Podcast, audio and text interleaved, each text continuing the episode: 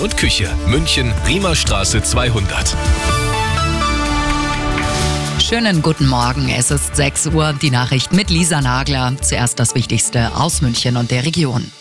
Viele Familien haben heute wohl Probleme mit der Kinderbetreuung. Zum Internationalen Frauentag heute ruft die Gewerkschaft Verdi in Kitas zum großen Warnstreik auf. 450 Einrichtungen bei uns in Stadt und Landkreis München können betroffen sein.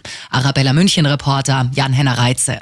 Beschäftigte in Erziehungsberufen besser bezahlen. Das wurde schon häufig versprochen, ob in Zusammenhang mit Corona oder dem Versuch, dem Fachkräftemangel in diesem Bereich entgegenzuwirken. Passiert sei zu wenig, auch um für mehr Bezahlungsgerechtigkeit zwischen Frauen und Männern zu sorgen, so Verdi. Bei vom Streik betroffenen Eltern, die ihr Kind heute nicht wie gewohnt in die Kita bringen können, bittet die Gewerkschaft um Verständnis und sagt, die Streiks seien früh angekündigt worden, damit sich Betroffene darauf einstellen konnten. Auch bei Sozialdiensten und in Ämtern wird heute teilweise gestreikt, darunter die Landratsämter München und Starnberg. Wer ist für die Explosionen an den Nord Stream Pipelines vor einem knappen halben Jahr verantwortlich? Spuren führen jetzt offenbar zu einer pro-ukrainischen Gruppe, berichtet die ARD. Wer die Explosionen in Auftrag gegeben habe, das sei noch nicht klar. Auch dass gezielt Hinweise in Richtung Ukraine gelegt wurden, werde nicht ausgeschlossen, heißt es.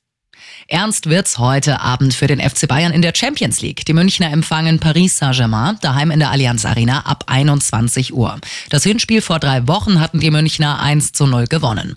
Raus aus der Champions League ist dagegen Borussia Dortmund nach einem 0 zu 2 gestern Abend in London beim FC Chelsea. Und das ist sonst noch los in München und der Region. Tempo 50 gilt großteils bei uns in der Stadt. Mit über 150 Stundenkilometern hat die Polizei einen Raser auf der Ingolstädter Straße aus dem Verkehr gezogen. Auf den Münchner kommt jetzt eine hohe Geldstrafe zu. Er bekommt zwei Punkte in Flensburg und muss drei Monate seinen Führerschein abgeben.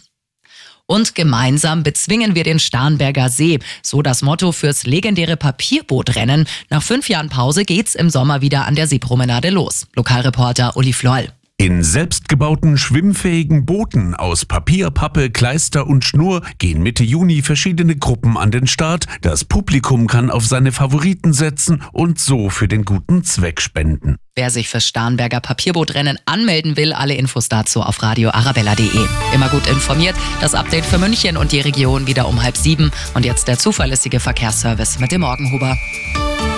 Drei